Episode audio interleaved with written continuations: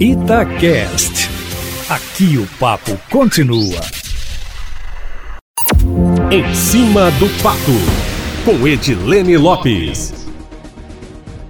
O governo de Minas hoje, Eustáquio, deu mais um passo rumo à privatização da MGS, a Minas Gerais Administração e Serviços, que é uma estatal especializada na prestação de serviços para o poder público e que tem como principal cliente o governo do estado e prefeituras, como a de Belo Horizonte, oferecendo serviços administrativos de portaria, garçom e copa, por exemplo. Foi publicado hoje no Diário Oficial do Estado um extrato de um acordo de cooperação técnica entre a Secretaria de Desenvolvimento Econômico e de Planejamento e a MGS. O documento prevê o diagnóstico, a precificação e a elaboração de um plano de desestatização de ativos da MGS. Até o momento, nenhuma autoridade, Eustáquio, se pronunciou sobre o assunto. O planejamento e a execução das medidas de desestatização serão realizadas em sigilo pelo governo, conforme prevêem as diretrizes da política estadual de desestatização.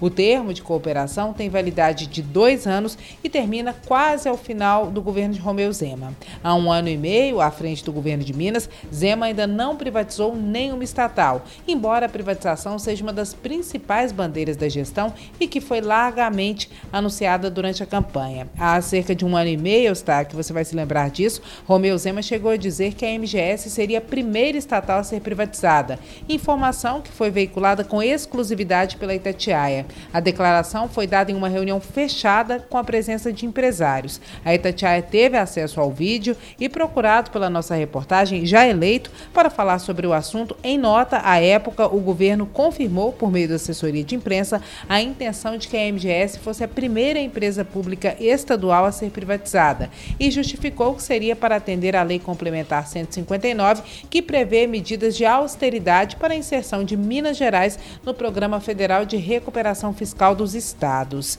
Em 2019, após as primeiras demissões, a reportagem da Itatiaia teve acesso à informação de que todos os secretários haviam recebido a tarefa de elaborar listas com efetivo de funcionários da MGS nas pastas. Nesta época, Eustáquio, cerca de 200 trabalhadores da empresa que prestavam serviço no IPSENG já estavam cumprindo o aviso e haviam sido dispensados também funcionários do Hemominas, da cidade administrativa e em outros órgãos.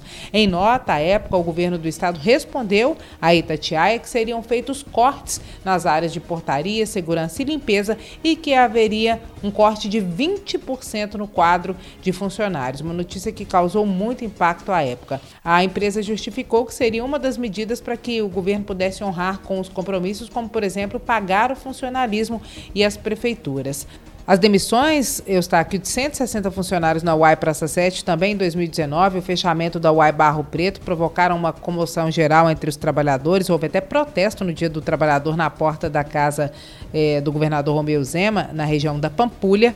No entanto, as medidas de enxugamento da MGS continuaram e no mês retrasado, durante a pandemia, a empresa abriu o processo de demissão voluntária, o que provocou mais protestos de funcionários. A princípio, até então, eu aqui o Ramos, sem grandes resultados. Na gestão de Romeu Zema, a MGS teve dois presidentes. O primeiro a ocupar o cargo foi Gilmar Fava, que saiu em junho, conforme nós informamos em primeira mão antes da saída dele, e entrou no lugar Marcelo Izone, que é diretor administrativo, que já era diretor administrativo e financeiro da empresa e foi indicado pelo seu antecessor, que justificou a saída por motivos pessoais. A informação é essa, Eustáquio Ramos. Amanhã eu volto, sempre em primeira mão e em cima do fato.